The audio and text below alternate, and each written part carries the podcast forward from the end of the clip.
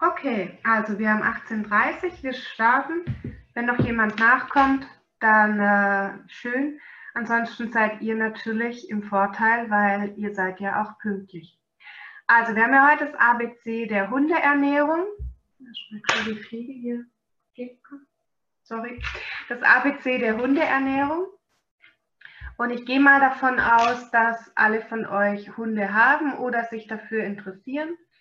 Mich würde interessieren, wer was dazu sagen möchte, was der Grund von euch ist, warum ihr hier seid.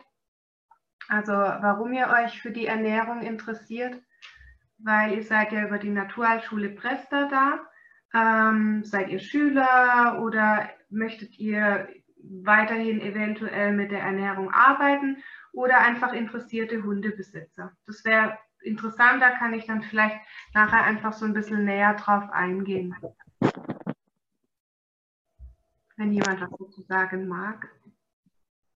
Ja, hallo, ich bin's, Karin. Hallo, Karin. Ähm, ich mache, muss ich zu, was heißt zu meiner Schande, aber anders ging es nicht und ich hatte euch letztes Jahr noch nicht entdeckt, eine Ausbildung zum Tierheilpraktiker. Äh, und ähm, ich habe aber jetzt schon ein, zwei Seminare bei euch mitgemacht, so Webinare besser gesagt, und das hat mir so gut gefallen, deswegen habe ich mich jetzt auch wieder angemeldet. Sehr schön. Ich habe auch selbstverständlich ein paar Tiere und deswegen ähm, interessiert mich Ernährung ganz besonders. Ja, super. Das ist ja auch die Basis von allem. Ja, ich hoffe, dass es für euch in Ordnung ist, dass ich einfach du sage.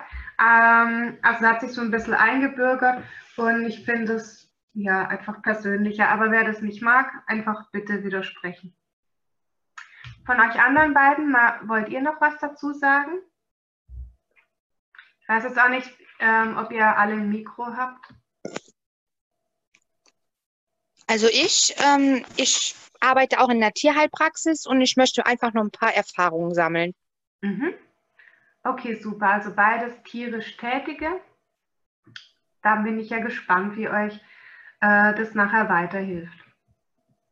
Weil ich habe es ja schon gesagt, also die Basis von allem ist natürlich ist die Ernährung. Also Ganz viele Erkrankungen lassen sich positiv durch die Ernährung beeinflussen und bei ja, einigen Erkrankungen ist auch die Ernährung ursächlich dafür. Und ähm, wir können aber in jedem Fall das positiv beeinflussen. Ich denke, wir sind uns einig. Was meint ihr? Was für einen Hund wollt ihr? Eher den linken, agilen, freudigen oder halt das traurige Moppelchen, das sich nicht bewegen kann? Da gibt es auch einen interessanten Buchtipp dazu. Mein Hund isst, was er frisst. Das ist ein Buch von Peter Löser und das passt halt auch so ein bisschen zu uns Menschen. Ja, da gibt es ja auch den Satz, du bist, was du isst. Und das passt eben eins zu eins auch in dem Fall. Weil, ähm, ja, ich kann natürlich nicht erwarten, dass ich ähm, McDonalds oben reingebe und dann kommt ein Supersportler raus ähm, sondern halt viel eher das rechte Moppelchen, wenn ich immer nur das Junkfood füttere. Und es ist leider so, dass in der Hundeernährung unglaublich viel, ich sage jetzt mal, Müll verarbeitet wird, was also überhaupt nichts mit Ernährung zu tun hat. Das ist so für mich das klassische Futter. Es hat sich aus den letzten Jahren der Spruch eingebürgert, frei nach dem Motto von IKEA, fütterst du noch oder ernährst du schon? Und das finde ich halt auch wirklich sehr passend, weil ähm, die Ernährung ist nämlich die Grundlage für die Gesundheit, nicht das Futter. Und da will ich heute mit euch so ein bisschen näher drauf eingehen, weil ähm, das ABC der Hundeernährung, also wir gehen das jetzt nicht alles nach ABC durch, aber so ja, halt von A wie Alleinfutter über B wie Barf zu C wie Calcium. Es war mal ein Instagram ähm, Challenge, dass man jeden Tag einfach einen, einen anderen Buchstaben veröffentlicht. Und da habe ich euch mal welche jetzt von meinem Account runtergezogen. Und das schauen wir uns auch in dem, also es gibt noch ein Seminar dazu, das ABC der Hundeernährung. Und da schauen wir uns die Sachen wirklich genauer an, genauso auch wie beim Ernährungsberater. Also es gibt wirklich, es mal aufgestellt, von A bis Z gibt es ganz, ganz viele Begriffe, wo wirklich reinpassen. Und deshalb haben wir auch den Begriff für das Seminar gewählt, das ABC der Hundeernährung, weil es einfach auch so ein bisschen ein Leitfaden durch die Welt der Ernährung sein soll. Ja, wenn jetzt Katzen Mäuse kaufen würden, das ist übrigens auch ein ganz tolles Buch. Schau so ein bisschen, ja, ich sag mal, die, die Bibel bei den Ernährungsberatern, weil der Hans-Ulrich Grimm, da geht es auch nicht nur um Katzen, sondern wirklich speziell darum, ähm, was die Futtermittelindustrie mit den Tieren macht. Also geht sowohl um Hunde als auch Katzen. Und ist ein echt tolles Buch. War eine Zeit lang verboten. Ich habe meins gerade verliehen, aber ich habe noch wirklich das Schwarzbuch, also es ist ganz schwarz ähm, sind ein paar Tiere außen noch mit drauf und es war eine ganze Zeit lang verboten, weil der Hans-Ulrich Grimm ist so ein bisschen, ja, äh, also er ist Journalist und er hat eben einfach aufgedeckt, was wirklich so alles in der Futtermittelindustrie verarbeitet wird. Ja, und das ist wirklich so von den Schlachtabfällen, was man sich noch irgendwo herleiten kann, über Klärschlamm. Ja, also wo man sich fragt, was hat es im Tierfutter zu suchen? Also kann ich wirklich nur jedem empfehlen, auch das Buch zu lesen. Es ist sehr, sehr spannend. Ähm, teilweise aber auch echt eklig. Also ich, ich konnte es auch nicht am Stück durchlesen. Ich fand es zwischendrin schon, schon echt heftig. Aber wenn wir jetzt überlegen, wenn Katzen Mäuse kaufen würden, was würden denn dann wohl Hunde kaufen? Würden die wohl Getreide kaufen oder lieber das nette süße Häschen? Also ich denke, die meisten würden sich für das Häschen entscheiden. Ähm, ist natürlich sehr plakativ, ähm, aber das ist natürlich das, die klassische Beute von einem Hund. Also ich weiß natürlich, dass der Wolf kein Hund ist und ich möchte jetzt auch nicht den Wolf zu stark hier mit ins, ins Spiel bringen, aber rein von der Ernährungsphysiologie betrachtet, ist der Hund trotz allem noch dem Wolf sehr ähnlich. Das heißt, auch sein Verdauungstrakt ist natürlich auf Fleisch ausgerichtet, nicht auf Getreide. Und das Getreide ist halt ein sehr, sehr großer Teil, weil es einfach ein billiger Füllstoff ist, ähm, nimmt es einen sehr großen Teil in der Futtermittelindustrie ein gibt jetzt natürlich auch ganz viele Sensitivfutter, die ohne Getreide sind oder zumindest ohne Weizen. Aber nehmen wir mal so ein Trockenfutter. Ich habe euch hier mal ein Beispiel. Ich habe euch so ein, ein Beutetier, also das kleine süße Häschen, mal in dem linken Beispiel vereinfacht dargestellt. Also ja, wir haben einen sehr großen Teil, der besteht aus Wasser. Farblich jetzt nicht ganz so clever gewählt, aber leider habe ich es nicht besser hingekriegt über Excel. Ähm, Wasser ist jetzt hier in dem Part grün dargestellt. Wäre natürlich schön, wenn es blau dargestellt wäre. Hallo Katrin. Ähm, aber ihr seht schon, ein sehr, sehr großer Teil von diesem Beutetier nimmt Wasser ein. Dann haben wir noch Protein, Fett, Knochen und Organe. Ähm, und ich habe euch jetzt mal ein handelsübliches Trockenfutter daneben gestellt. Da seht ihr, dass ein sehr großer Teil, also fast 50 Prozent, das ist, ähm, ja, sind Kohlenhydrate. Unter anderem eben das Getreide. Und hat jetzt aber nichts mit dem Beutetier zu tun. Ich meine, so ein, ein Hase frisst jetzt normalerweise draußen auch nicht wahnsinnig viel Getreide, aber wenn, dann ist das halt die Variante, dass er das als Mageninhalt hat. Ansonsten nimmt der Hund draußen oder der Wolf in dem Fall kein Getreide zu sich.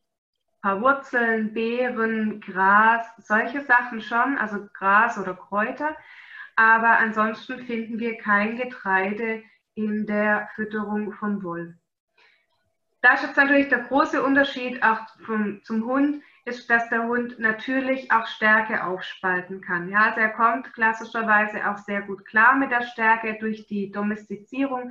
Domestizierung hat er sich hier sehr gut an den Mensch angepasst und natürlich auch ähm, seit Urzeiten betreiben wir Ackerbau mit ähm, Getreide. später dann auch Kartoffeln. Insofern ist der Hund da schon sehr gut angepasst. Aber halt nicht zu fast 50 Prozent. Ja, und wenn wir uns jetzt mal das Trockenfutter anschauen, der Teil hier, das ähm, sind die Kohlenhydrate, das finden wir hier drüben gar nicht. Ja, Protein ist noch annähernd gleich. Fett, gut, haben wir hier einen, einen relativ großen Teil, weil das eben auch ähm, ein Geschmacksträger ist. Und ja, Knochen und solche Sachen wird da schon auch mit verarbeitet, aber halt nicht in einer, sage ich mal, oftmals verwertbaren Form. Wie kommst du dazu? Ich würde euch gerade mal stumm schalten, dass wir keine Hintergrundgeräusche haben und ihr schaltet euch einfach wieder frei, wenn ihr was sagen wollt. Also ihr braucht da nicht die Hand heben, ihr dürft einfach reinquatschen, freischalten und reinquatschen. Ja, mein der Markt, der ist riesengroß. Ja? Also in der, der Hundefuttermarkt, deshalb bieten wir auch so solche Seminare an, soll auch für interessierte Hundehalter sein, dass man einfach mal so einen Überblick gibt. Weil der Hundefuttermarkt, ihr seht es allein schon auf dem Bild, da ist ja alles Mögliche drin. Wir haben Trockenfutter, wir haben Nassfutter, wir haben Barf, wir haben selbstgekochtes Futter, es gibt vegetarisch, vegan, gut, ob das sinnvoll ist oder nicht, darüber lässt sich streiten. Es gibt Insektenprotein. Und das Ganze dann auch noch vom Welpenfutter bis zum Seniorfutter, Diätfuttermittel für bestimmte Erkrankungen. Also ja, es ist schon ein richtiger Dschungel. Bio, konventionell, alles Mögliche. Und dass man da eben auch leicht mal als Hundehalter den Überblick verliert, was ist denn überhaupt gut? Ja, was macht ein gutes Futter aus? Und ähm, dafür bieten wir halt solche Seminare an, dass man sich da einfach so ein bisschen drüber informieren kann. Weil wir machen das zum Beispiel in der Ausbildung zum Ernährungsberater, schauen wir uns wirklich die Etiketten ganz detailliert an und aber auch dazu, ja, so die, die Werbeversprechen, was so ein bisschen Marketing ist. Und es klingt ja alles richtig gut. Also wenn ich mir solche Sachen anschaue, ich habe das mal ähm, von Animonda auf einer Messe gekriegt, ja, da wird mit einer Sauciere noch die Soße drüber gekippt. Ich zeige euch mal, ob ihr das so auch sehen könnt. Ja, sieht ja sehr ansprechend aus, wenn da die Soße drüber gekippt ist. Da ist noch ein Tomätchen mit einem Basilikumblatt. Das soll ja uns ansprechen. Ist jetzt ein Katzenfutter, aber ja, habe halt nichts anderes. Ich nehme mir immer überall halt Proben mit, dass ich was da habe. Oder hier ist zwar auch ein Katzenfutter, aber da der schöne, Schenk, der schöne Hähnchenschenkel noch dazu. Es soll uns halt ansprechen. Den Tieren ist es grundsätzlich egal. Klar, das eine schmeckt besser, mögen sie lieber wie das andere. Aber vom Prinzip her ist dem Tier egal. Ja, wir, wir vermenschlichen das halt einfach oft. Dann Trockenfutter, die sehen ja auch immer unterschiedlich aus. Ich hole mal eins raus. Ja, gerade so diese Kroketten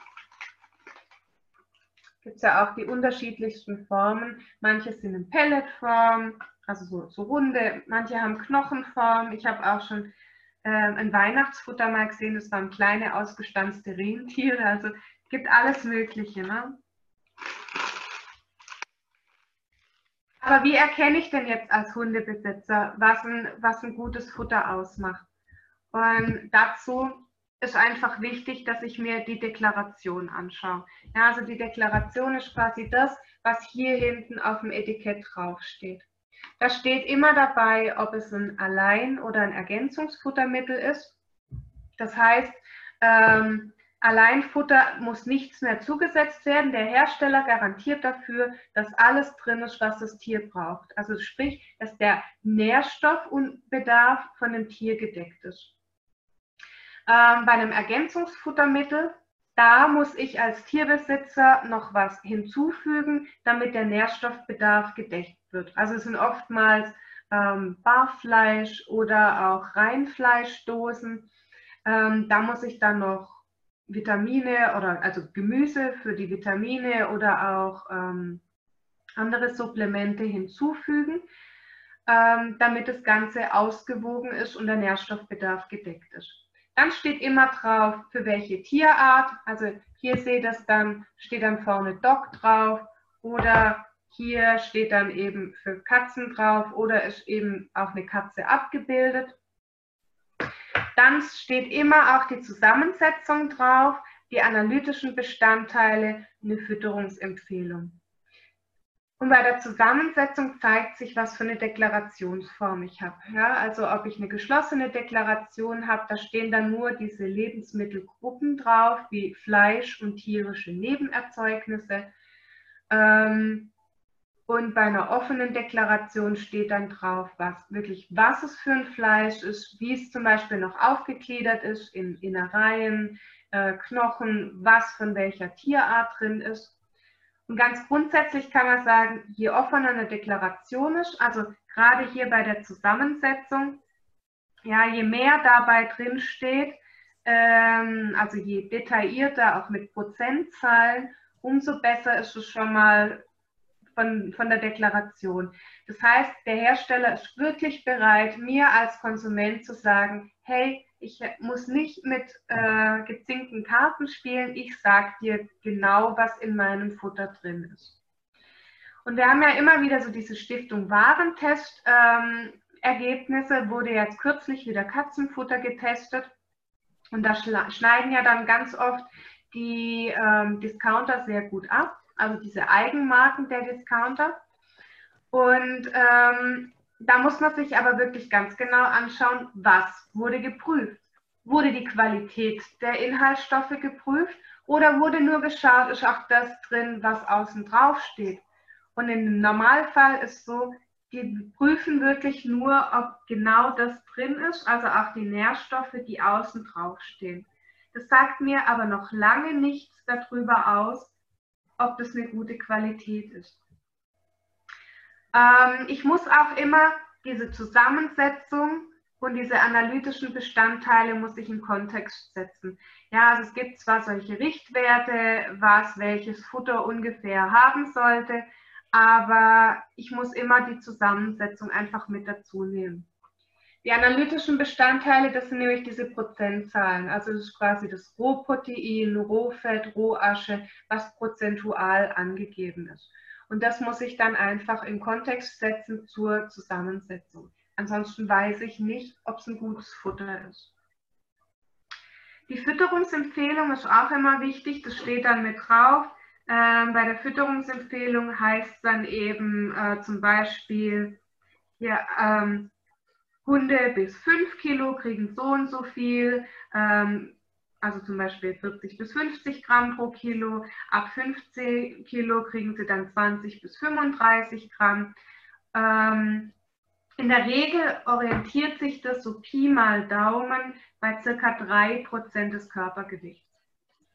Manche machen, haben das dann abgebildet, so wie hier, ist jetzt zwar auch wieder eine Katze, aber da seht ihr das hier. Ich hoffe, ihr seht es nicht auf dem Kopf ist die Kilozahl und da stand die Grammzahl dahinter. Ich habe doch auch ein Hundebeispiel.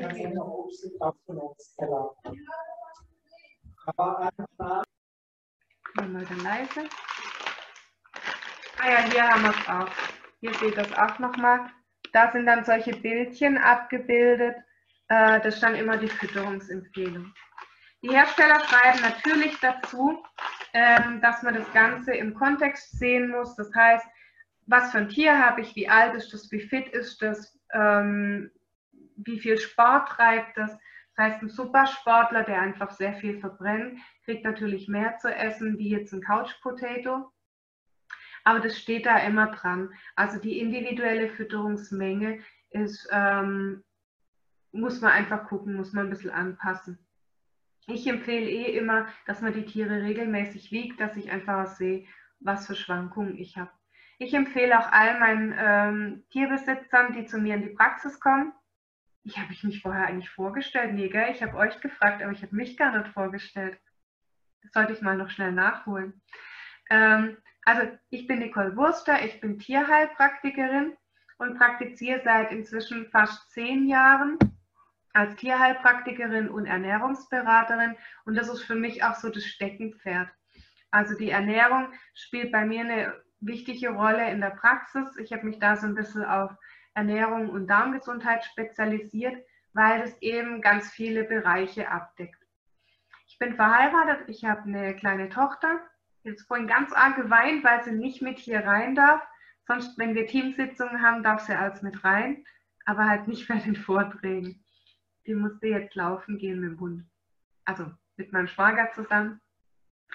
Und wir wohnen bei Pforzheim, das ist zwischen Stuttgart und Karlsruhe. Ihr hört es vielleicht so ein bisschen am Dialekt, ähm, im Schwabenländle. Genau. Und äh, ich sage immer meinen Tierbesitzern, dass sie sich wie so eine Art Tagebuch anlegen, wo ich wirklich bei der Hündin zum Beispiel immer eintrage, wann war es das letzte Mal läufig, wie lange war sie läufig, wo ich alle Erkrankungen eintrage, wo ich Entwurmungen eintrage oder wenn, was ich sogar besser finde, statt einer pauschalen Entwurmung eben äh, Codeproben einsenden, wo ich alles so ein bisschen dokumentiere. Bei mir geht es so im Alltag, ich vergesse das. Ich denke dann immer, oh ja, ja, ja, ja, und dann schwupp ist es weg. So wie meine Vorstellung vergessen. Ja, okay. Ich meine, ich bin ja nicht so wichtig. Ihr seid hier diejenigen, von, bringt euch nicht weiter, wenn ihr wisst, wie ich heiße, aber trotzdem gehört sich ja nicht. Macht man nicht. Ja. Habt ihr soweit Fragen? Kann man wohl sagen, wenn man das, also das war auch so meine Erfahrung, je besser die Deklaration oder je kleiner oder kürzer die Deklaration, das Futter, was so ganz schlecht deklariert ist, kann man erstmal sofort wegpacken, denke ich mal. Und je besser die Deklaration, umso besser ist ja eigentlich auch dann schon das Futter, was, was ich so. Also wenn das gut erläutert ist und alles offen erklärt ist, die würden es ja nicht machen, wenn sie was zu verbergen hätten, wie du eben schon sagtest. Und also was so ganz kurz und schmerzlos ist, kann man sofort wegpacken weil man will das ja auch anderen vermitteln. Wenn ich denen dann einen, einen riesen Vortrag halte, aber wenn ich sage, wenn da nur drei Bestandteile drauf wegtun und je länger das ist, umso besser fürs Tier, weil ähm, sonst würden sie es nicht so ausführlich draufschreiben. Ja. Ja, also es ist definitiv so. Ähm, also wenn ich nur diese Gruppierungen habe, manchmal ist schon nicht mal angegeben, was für Tierarten dann drin sind, dann weiß ich es nicht. Mein, ja, für unser erster Hund, als wir einfach keine Ahnung davon hatten, also noch, noch von meinen Eltern her, ähm, der hat auch immer sein Frohlich gekriegt. Gibt es inzwischen kaum. Also gibt es noch im Laden, aber ich sehe nicht mehr diese quietsch-orangenen äh, Kothäufen draußen. Aber die ist 15 geworden und war, war immer gesund Gut, zum Schluss hatte sie dann Tumore. Vielleicht hätte sie die Tumore nicht gehabt, wenn sie immer gesund ernährt worden wären, wäre 16 oder 17 geworden. Wissen wir natürlich nicht. Aber ganz grundsätzlich, sie ist ähm, damit alt geworden. Ähm, es kann aber auch genauso andersrum sein. Ja, ich habe äh, ein Tier, das sich super gesund ernährt und, und es stirbt mir trotzdem früh. Ja, es ist nie eine Garantie, aber Natürlich ist eine gesunde Ernährung eine gute Voraussetzung für ein langes, gesundes Leben. Und wenn ich jetzt eine Dose habe oder auch ein Trockenfutter, ist in dem Fall egal, ähm, wo halt nicht viel draufsteht. Was haben wir jetzt hier stehen? Hier haben wir jetzt Animonda, schon ein gutes Beispiel. Da steht drauf 40% Fleisch und tierische Nebenerzeugnisse. Davon 6% Rind. Ja, und was ist der Rest? Weiß ich nicht. Ich weiß, dass 6% von 40 sind Rind. Dann haben wir Bäckereierzeugnisse, davon ist 1% Nudeln. Und was ist der Rest? Gemüse in Klammer 1% Tomatenpulver. Hm. Das kann alles Mögliche sein. Vor allem, ich weiß nicht, wie viel Prozent die Bäckereierzeugnisse sind und vor allem, wenn 1% davon Nudeln sind, meistens ist es so, da kommt halt ganz viel dann alles aus der, also das Tierfutter ist ja immer so beliebt für Abfälle aus der Nahrungsmittelindustrie, Schälkleie, ähm, die ganzen Gluten, die ganzen Abfälle. Jetzt Bäckereierzeugnisse wäre vielleicht aus Restaurants, Brot, alles Mögliche, was halt nicht gegessen wurde. Was zu alt war, ich weiß nicht was, auch schimmlig, solche Sachen wissen wir alles nicht. Ähm, dann Getreide, was für Getreide wissen wir nicht, Mineralstoffe, was für wissen wir auch nicht. Und dann kommen unten irgendwo die, die analytischen Bestandteile. Aber unterm Strich habe ich keine Ahnung, was drin ist. Ja? Wenn ich jetzt einen gesunden Hund habe, der keine Probleme mit der Verdauung hat, dann mag das zumindest für eine gewisse Zeit gut gehen. Aber wenn ich jetzt einen Allergiker habe, dann ist es tödlich. Ja? Ich weiß nicht, auf was der reagiert, weil da ist so viel Zeug drin, wo ich keine Ahnung davon habe, was es ist. Ähm, tja, kann ich nichts mit anfangen. Insofern, Karin, kann ich dir recht geben, je kürzer eine Deklaration ist, je weniger aufgeschlüsselt sie ist, umso schlechter ist das Futter von der Qualität. Und wahrscheinlich auch umso billiger. Ich meine, ich kann natürlich nichts erwarten, wenn so ein Schälchen dann halt ähm, 50 Cent kostet oder 60. Dann, als Animonda ist jetzt nicht ganz so günstig, aber wenn ich jetzt da bei Aldi oder Lidl so ein Schälchen für 50, 60 Cent kaufe, dann kann ich natürlich nicht erwarten, dass da hochwertige Lebensmittel drin sind. Ja, also diese analytischen Bestandteile, das ist wie gesagt das, was alles in Prozenten da drin steht. Ja, das Rohprotein, das ist die Summe aller Eiweißverbindungen, sowohl tierisch als auch pflanzlich. Genauso das Fett. Wir wissen auch nicht, ob das Fett jetzt tierisch oder pflanzlich ist. Die Rohfaser, das sind alle pflanzlichen, unverdaulichen Futterbestandteile, ja, das sind meistens Füllstoffe ähm, aber auch Ballaststoffe. Also wir brauchen einen Rohfaseranteil, damit einfach auch der Kot gelockert wird. Aber hinter Rohfaser, wenn es ein sehr hoher Rohfaseranteil ist, können sich auch wieder Füllstoffe äh, verstecken. Dann haben wir die Rohasche. Das sind alle mineralischen Futterbestandteile und das heißt deshalb Asche, weil das das ist, was übrig bleibt, wenn man das Futter verbrennen würde. Ja, deshalb heißt es Asche. Und Feuchtigkeit selber wird überhaupt erst ab einem Wert von 14 Prozent deklariert. Jetzt habe ich vorher von Kohlenhydraten gesprochen. Weiß einer, wo ich jetzt die finde?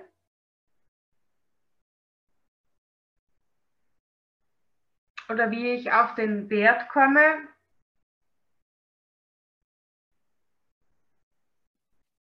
Die können ja eigentlich nur in der Rohfaser drin sein. Oder? Oder gar nicht? ich weiß es nicht. Also Rohfaser haben wir, haben wir sicherlich welche mit drin. Aber die werden so nicht, die sind ja da jetzt nicht deklariert. Wie könnte ich denn rausfinden, wie hoch der Kohlenhydratanteil ist? Hi, ich denke, wenn man dann ähm, Getreide und Mais und Soja und sowas alles addieren würde, dann würde ich doch diesen Wert bekommen, oder? Und was machst du, wenn jetzt hinten drauf bei deiner äh, Zusammensetzung nur steht Getreide ohne prozentuale Angaben? Ja, das ist echt, ja, da kann man nicht viel mit anfangen. Denn, man guckt dann halt, an welcher Stelle das steht. Ob es halt mit Getreide beginnt, dann weiß ich, dass der mengenmäßig größte Anteil halt aus Getreide besteht in dem Futter. Und je weiter das nach hinten rutscht, desto geringer ist der prozentuale Anteil halt dann davon von dem Getreide. Genau, das stimmt. Mhm. Aber ihr könnt es ausrechnen. Aber da muss man halt rechnen. Also gut, heute haben wir ja Zeitalter Handy, das heißt, wir haben immer ein Taschenrechner dabei, also auch im Laden.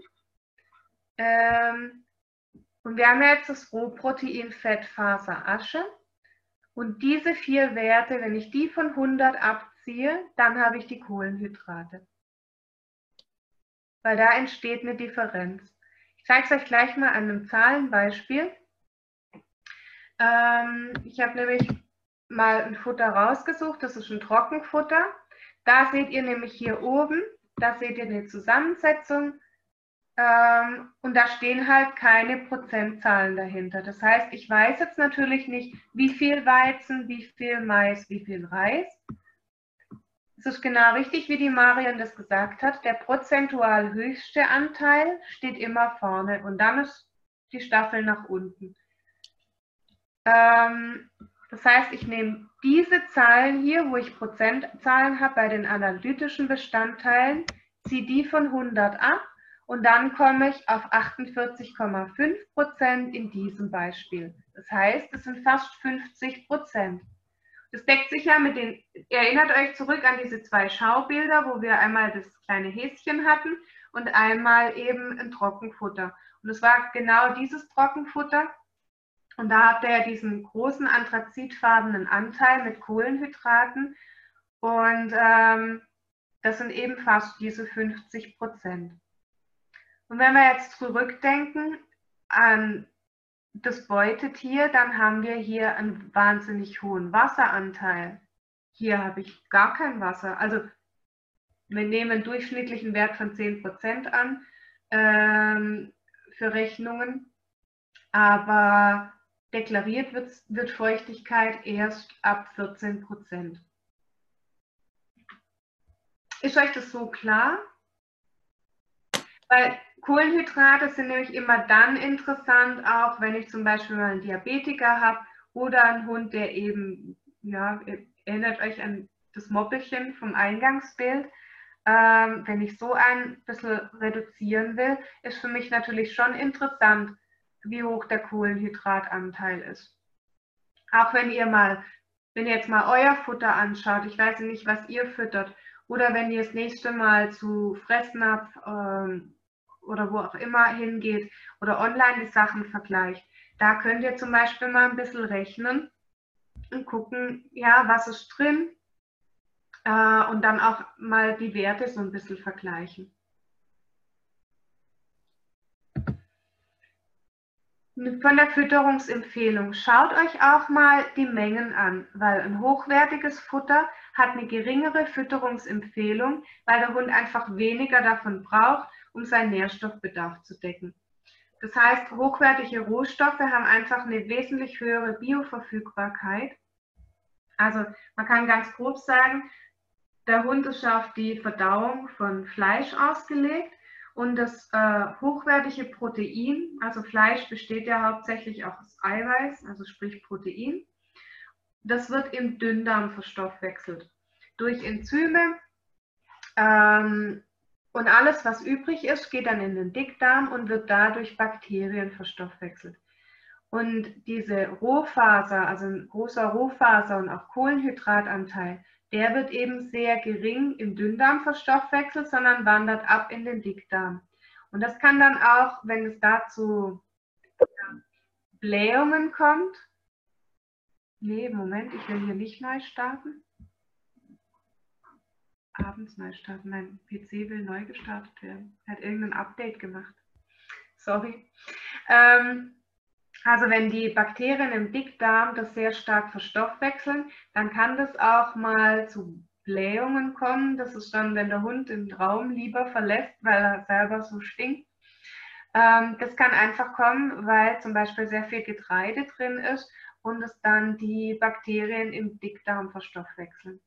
Also mein Tipp ist, ähm, guckt euch wirklich auch die Fütterungsempfehlungen an, gerade wenn ihr jetzt denkt, also ich arbeite zum Beispiel bei mir in der Praxis mit PetFit und im ersten Moment erscheint äh, so ein Futter äh, teurer. Also klar, wenn ich halt äh, 60 Cent gegen ähm, jetzt eine 200 Gramm Dose 1,77 zum Beispiel setze, ähm, dann klingt das erstmal teurer, weil es übers Doppelte teurer. Aber wenn ich jetzt mal schaue, wenn ich davon als Beispiel drei Stück brauche und mir vom anderen wieder eins reicht, ja, dann bin ich preislich wieder im Rahmen.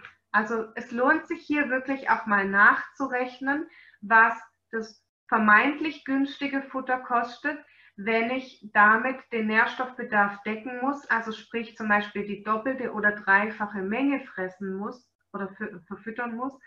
Ähm, dann relativiert sich nämlich meistens der Preis. Und im Strich sind nämlich oftmals diese billigen Futter gar nicht so billig.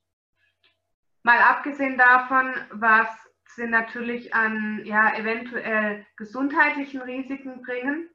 Das heißt, ein gesund ernährter Hund, optimalerweise wird er eben auch nicht so oft krank. Das heißt, zukünftig gedacht habe ich dann auch weniger Tierarzt- oder Tierheilpraktikerkosten.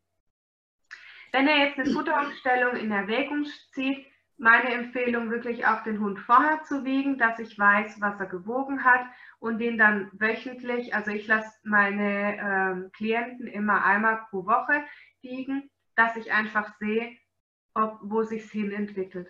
Weil da muss man eventuell auch sich mit der Menge so ein bisschen anpassen und notfalls am Anfang auch wirklich Rationen abzuwiegen, bis man so sein, sein Augenmaß gefunden hat.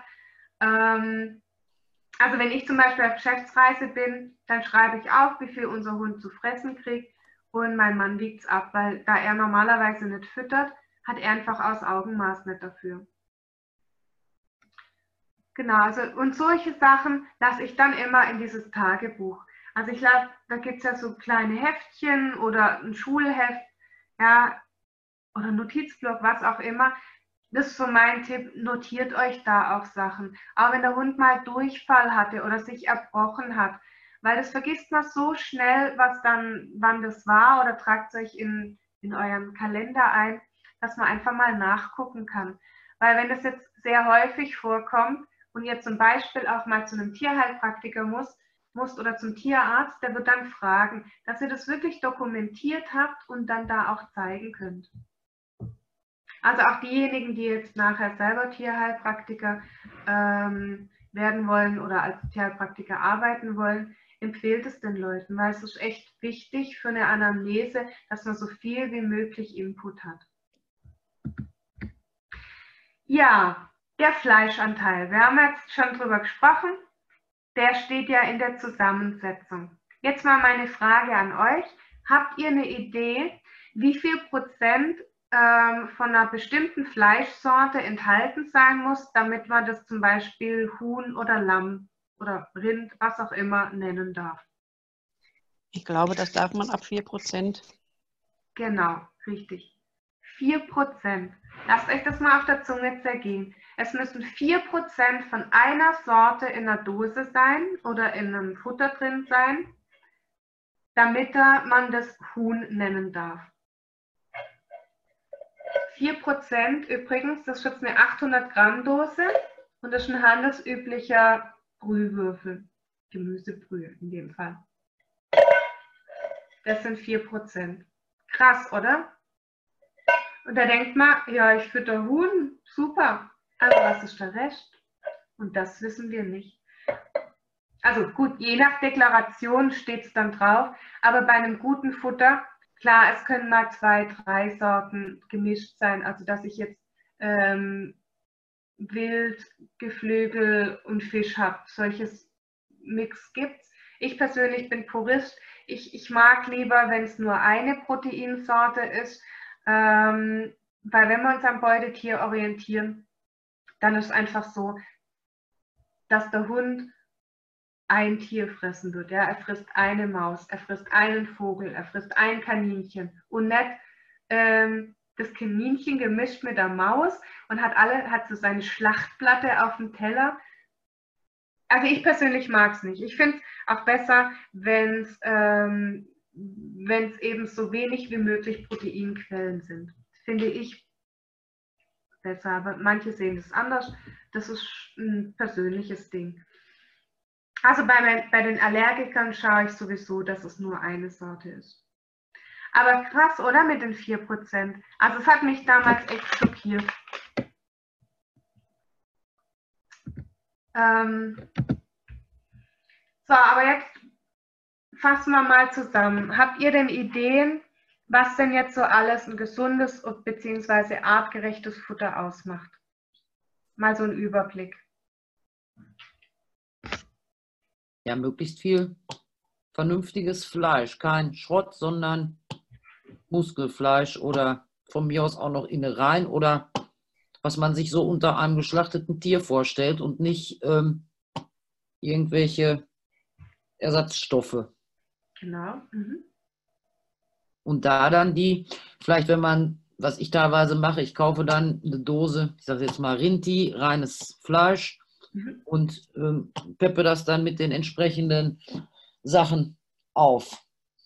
Das habe ich mir so ein bisschen im Internet mal zusammengesucht, ähm, wie es denn am Ende aussehen sollte. Und ja, auch weil ich die, bei der Reinfleischdose dann halt weiß, dass kein großer Schrott drin ist. Das ist ja relativ übersichtlich dann, was da drin ist. Ja. Und ich mache dann auch teilweise wirklich äh, vom Mittagessen eine Kartoffel mit da rein oder sowas. Weil, wie gesagt, unser Hund früher zu Hause, der hat so ähnlich wie Ora gelebt und der ist auch 16 Jahre alt geworden. Der kam aus dem Tierheim. Der hat auch immer Gemüse, ungesalzen dann natürlich und Kartoffeln. Das kam immer mit zum Frohlig und dann gab das so ein Gematsche und das hat er gefressen. Also ähm, so schlecht kann es nicht gewesen sein. Und ich denke, ich achte darauf, dass kein Salz dran ist, aber ich mische dann häufiger mal Gemüse mit dem Reinfleischfutter und mache dann noch, weil rohes Gemüse fressen sie nicht, und mache dann halt noch so ein paar Supplemente mit Mineralien und so weiter dazu. Und das ist mir lieber, als äh, es fertig zu kaufen. Ich habe da zwar jetzt nicht die allergrößte Ahnung von, aber ich glaube, so wie ich es jetzt mache, ist es zumindest nicht ungesund und es könnte wahrscheinlich besser sein, aber es könnte auch schlechter sein. Also ich, ich bin ehrlich, ich finde, man sollte die Ernährung auch einfach halten. Ähm, ich sage das aber mal meinen Schülern, rechnet euch keinen Wolf, weil ähm, wir rechnen ja unsere Ernährung auch nicht aus. Ja, ich, ich stehe auch, also wenn ich jetzt nicht gerade eine Diät halte, halten muss, ähm, weil ich ein kranker Mensch bin zum Beispiel, dann mache ich mir keine Gedanken drüber, ob jetzt mein Nährstoffbedarf gedeckt ist. Wir dürfen davon ausgehen, dass bei den wenigsten der Nährstoffbedarf tatsächlich gedeckt ist, also bei uns Menschen, ähm, bei den Tieren auch nicht. Ähm, aber wir wissen, was für uns eine gesunde Ernährung ist. Und ich finde, man sollte einfach immer mit einem gesunden Menschenverstand dahin gehen. Ja, wir ernähren uns auch nicht nur von McDonalds oder Tiefkühlpizza, aber es schadet uns auch nicht, wenn wir es mal essen. Ja, die Menge macht das Gift. Das heißt, wenn ich meinen Hund grundsätzlich gut ernähre, dann macht es auch nichts, wenn, wenn der mal irgendwas anderes frisst. Und solange der gesund ist, muss ich mir auch nicht unbedingt Gedanken machen. Aber ich finde es halt schön, wenn man sie einigermaßen ausgewogen und gesund ernährt. Und ich denke, du bist schon auf einem guten Weg, Karin. Aber was haben wir noch so an Ideen? Was macht es denn alles aus? Oder was sollte vielleicht nicht drin sein? Ja, ich würde immer gucken, dass wirklich kein keine Kohlenhydrate ähm, drin sind oder ein ganz, ganz, ganz geringer Anteil. Ähm, also kein Soja und Mais, was ja eigentlich äh, bei den meisten Hundefuttern oder Geflügelmehl, äh, sonst was, was dann eben damit reingemüllert wird, was man auch gar nicht mehr irgendwie erkennen kann. Da würde ich drauf achten und ich finde auch noch Fette halt wichtig. Ähm, jetzt nicht nur zur Konservierung, sondern eben auch zur, zur Ernährung für den Hund. Genau. Und da braucht er nicht das äh, alte, ranzige Frittierfett ähm, aus der Nahrungsmittelindustrie, also aus unserer Nahrungsmittelindustrie, von der Gastronomie, sondern er braucht halt genauso auch wie wir für unsere Ernährung hochwertige Fette. Aber die analytischen Bestandteile sagen mir das nicht. Ja? Deshalb muss, bin ich darauf angewiesen, dass ich in der Zusammensetzung, ich jetzt hier gerade mal, da haben wir Leinöl zum Beispiel drin, ähm, oder andere hochwertige Öle, ja, dass man da einfach so ein bisschen drauf schaut. Was sollte denn auf keinen Fall noch drin sein? Idee ist übrigens ganz oft in den, in den Futtern drin. Wenn ich mal zum Supermarkt gucke, habe ich das ganz oft drin. Habt ihr eine Idee? Ist auch ein Geschmacksträger wie Fett.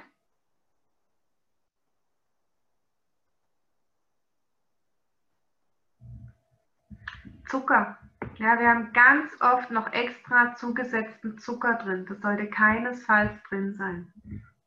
Ich habe mal hier so ein paar Sachen für euch zusammengeschrieben. So, geht's nicht? Also ein hoher Fleischanteil.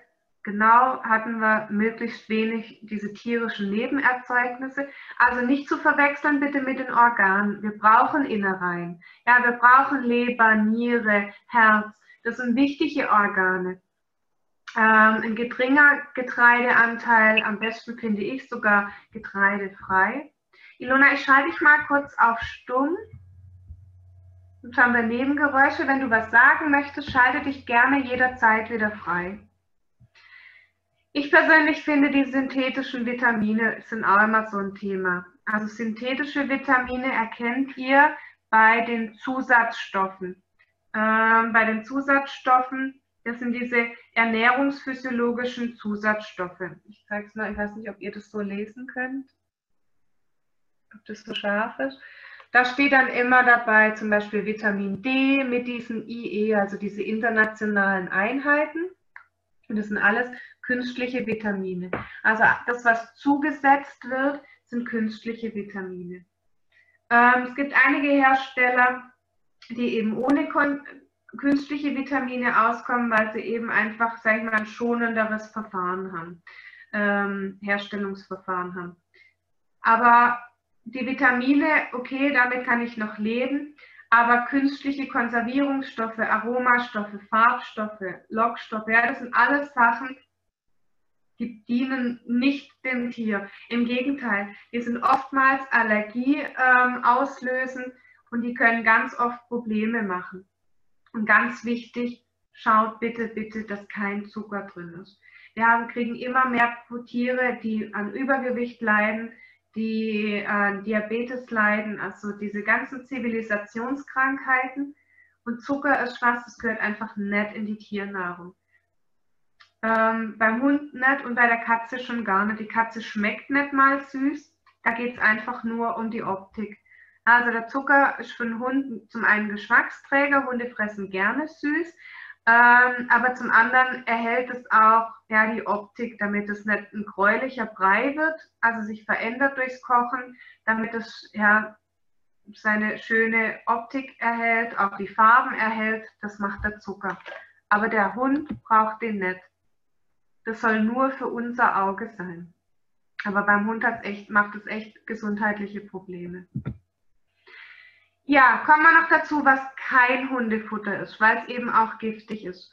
Und äh, da gibt es schnell mal Unfälle eben auch äh, zu Hause. Unser Hund hat auch schon mal eine Packung Toffifee gefressen. Zum Glück ist der Schokoladenanteil da so gering, äh, dass es ihr nichts gemacht hat. Aber Schokolade und andere Süßigkeiten ist definitiv nichts für Hunde. Rohe Kartoffeln. Dann die ganzen Nachtschattengewächse wie jetzt Tomate, Paprika. Also wenn das grüner und roter, äh, grüner und gelber Paprika ist nichts für die Hunde. Wenn ich jetzt einen, einen ganz roten, reifen Paprika habe und auch eine rote, reife Tomate, bezieht sich übrigens roh. Gekocht können Sie es fressen, ähm, aber roh sollte es nicht zu viel sein. Diese Nachtschattengewächse können bei den Probleme machen. Genauso wie Weintrauben oder Rosinen. Ich muss gestehen, ich hatte noch nie einen Fall, dass ein Hund davon eine Vergiftung hatte, aber man liest in der Literatur immer wieder. Deshalb würde ich jetzt keinen empfehlen, füttert es. Aber unser alter Hund hat gerne Trauben gefuttert. Ähm, der hat es nie was gemacht. Aber grundsätzlich gilt, Weintrauben sind giftig. Genauso wie Avocados und Zwiebeln verträgt der Hund beides nicht. Milch und Sahne führt zu ähm, Durchfall oder Blähungen. Und gewürzte Speisen, das kann auch die Magenschleimhaut reizen. Der Hund kann diese Gewürze nicht gut vertragen und abbauen. Und gekochte Knochen. Ja, gekochte Knochen können splittern, deshalb ist das äh, nichts. Knochen bitte immer nur roh füttern. Also wir haben sogar mal ähm, die Probe aufs Exempel gemacht. Wir haben einen Erste-Hilfe-Kurs gemacht in einer, in einer Hundeschule und ich hatte, weil es bei uns zu Mittag ähm, Hähnchen gab, habe ich so einen gekochten Hähnchenknochen mitgenommen. Also er war gerade ungefähr so groß und da waren zwei starke Männer, die wollten es natürlich gleich wissen. Ich habe gesagt, nee Leute, die brechen, die, die, die splittern, und da sagt der eine, ja, wir machen ja erst Hilfekurs, wir haben ja Verbandsmaterial da. Und er hat ihn dann so gebrochen. Zum einen hat er seine Manneskraft gebraucht und den hat so richtig über dem Schenkel zerbrochen. War ein bisschen ein stärkerer Knochen. Und er hat sofort gesplittert und er hat sich hier in die Hand geschnitten. War nicht dramatisch. Wir hatten ja auch ein Pflaster da für ihn. Er hat ein bisschen gejammert. Ist ja auch ein Mann. Wir haben heute keine Männer da, deshalb darf ich das sagen. Aber die splittern. Und es war die Hand und er wusste, was er tut. Aber wenn es jetzt im, im Maul, kann es zu Verletzungen führen und genauso eben auch, wenn die das verschlucken. Kann die Speiseröhre verletzen. Bitte nie gekochte Knochen. Ja, es gibt verschiedene ernährungsbedingte Erkrankungen oder die, die man ähm, eben damit positiv beeinflussen kann. Das schauen wir uns alles auch genauer an im ABC der Hundeernährung. Wir haben heute ja den Schnupperkurs, wo ihr euch so ein bisschen einen Überblick geben könnt. Und im Seminar, das geht dann circa zwei, zweieinhalb Stunden, gehen wir dann wirklich auch auf die Erkrankungen mit ein.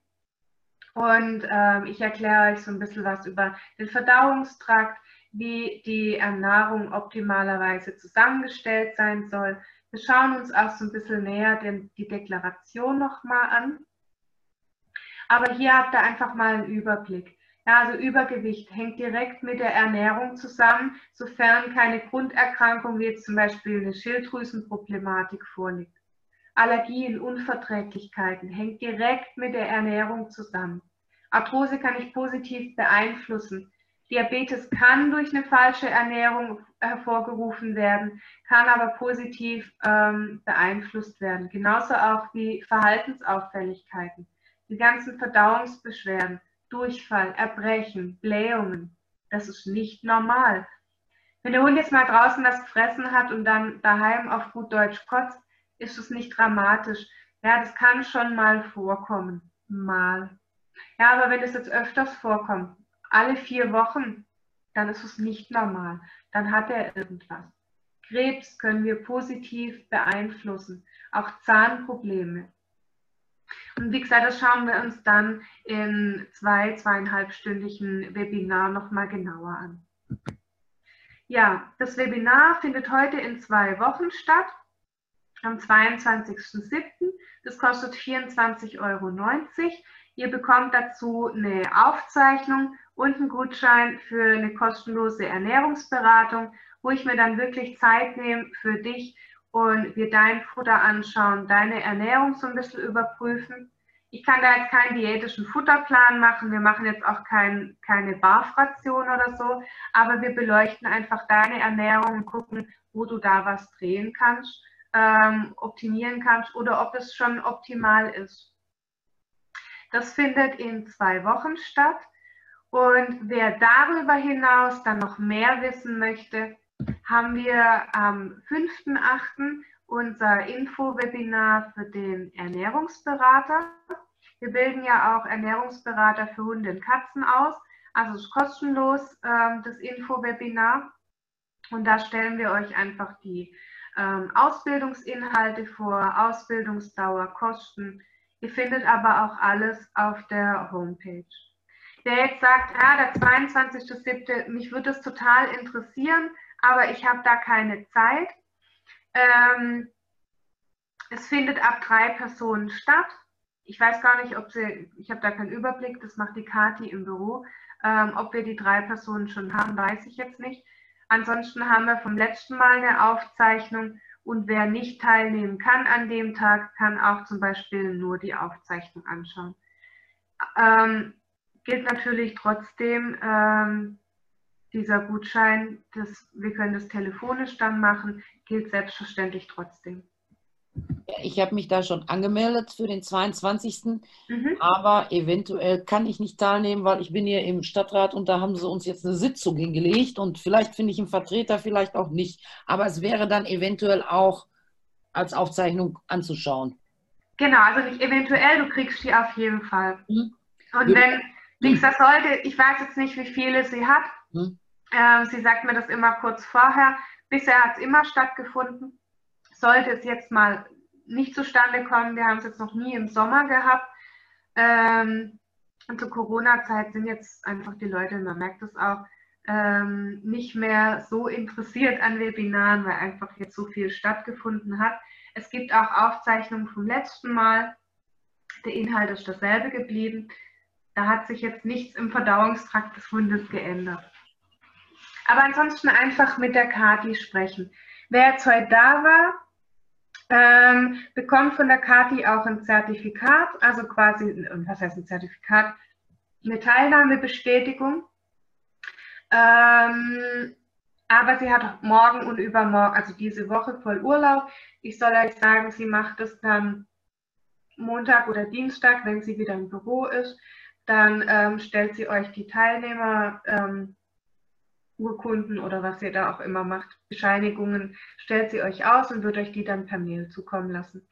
Weil manche brauchen ja immer regelmäßige Fortbildungsnachweise und ähm, da habt ihr dann was für eure Unterlagen, dass ihr teilgenommen habt. Das Ganze wird auch, soweit ich weiß, ähm, aufgezeichnet und dann nochmal zur Verfügung gestellt, wenn es jemand nochmal nachträglich anschauen will. Da einfach nochmal die Kati ansprechen. Eine Habt Frage noch. Ja?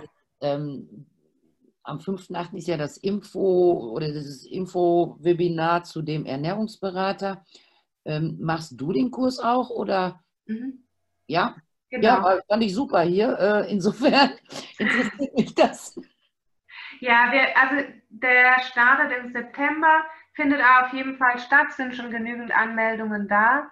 Ähm, das ist ein Basismodul, äh, wo eben die gesamte Ernährungsberatung ist. Und ich bin da aus, also ich leite die Ausbildung und dann gibt es später noch einen Aufbaukurs speziell Ernährung bei Erkrankungen. Gerade für die Ernährungsberater, ähm, die sich da auf Erkrankungen noch fokussieren wollen. Genau, das mache ich. Alles klar, danke. Also ich habe euch deshalb, das hier ist das Bild auch von der Homepage unter www.thp-presta.de. Da findet ihr auch die ganzen Ausbildungen, Webinare, auch Aufzeichnungen, ähm, unter anderem eben auch den Ernährungsberater oder das ABC der Hundeernährung. Die sind beide da auch mit drin. Und da könnt ihr euch auch anmelden. Auch für, sind ja auch ganz viele kostenlose Webinare drin. Also es lohnt sich wirklich. Schaut es euch an. Viele sind ja über Facebook aufmerksam geworden, aber es lohnt sich echt. Schaut wirklich mal durch. Es sind echt ganz viele kostenlose Sachen auch dabei, die sehr interessant sind. Ähm, da sind, sind wir immer sehr rührig, dass wir gute Themen für euch finden. Wir freuen uns auch immer über Anregungen. Wenn ihr sagt, oh, das und das Thema wird mich mal voll interessieren, dann schreibt uns bitte an, dass wir die jeweiligen ja, ähm, Experten oder ja, Leute, die sich einfach mit dem Thema besonders gut auskennen, dass wir die einfach ansprechen können, dass die euch Rede und Antwort stehen zu dem Thema. Also wir sind da immer bemüht und interessiert, was, was euch interessiert ja, dass wir einfach für euch eine gute Fortbildung zusammenstellen können. Also da sind wir immer dankbar. Lasst, lasst hören, was euch interessiert. Ansonsten, ich bin durch vom Thema. Ich danke euch fürs Zuhören und wenn ihr jetzt noch Fragen habt, ich mache mal die Präsentation weg, ähm, dann stehe ich euch gerne noch Rede in Antwort. Und wenn nicht, wünsche ich euch einen schönen Abend. ja, danke, es war sehr schön. Ich habe erstmal keine Fragen, die stelle ich dann am 22. Bis dahin überlege ich mir welche. Ja, gerne, gerne nur zu. Ansonsten, wenn, wenn irgendwelche Fragen sind, dann wendet euch gerne ans Büro. Die leiten das auch weiter an mich. Und ansonsten freue ich mich, wenn wir uns am 22. sehen oder auch zu einem anderen äh, Webinar. Wir haben auch mal noch was zu Katzen. Schaut es euch durch. Und dann wünsche ich euch einen schönen Abend und viel Spaß. Bleibt gesund. Lasst euch nicht von Corona anstecken. Danke, Nicole. Das wünsche ich dir auch. Dankeschön. Bis und bald. Tschüss. Bis, Bis bald. bald. Tschüss. Tschüss.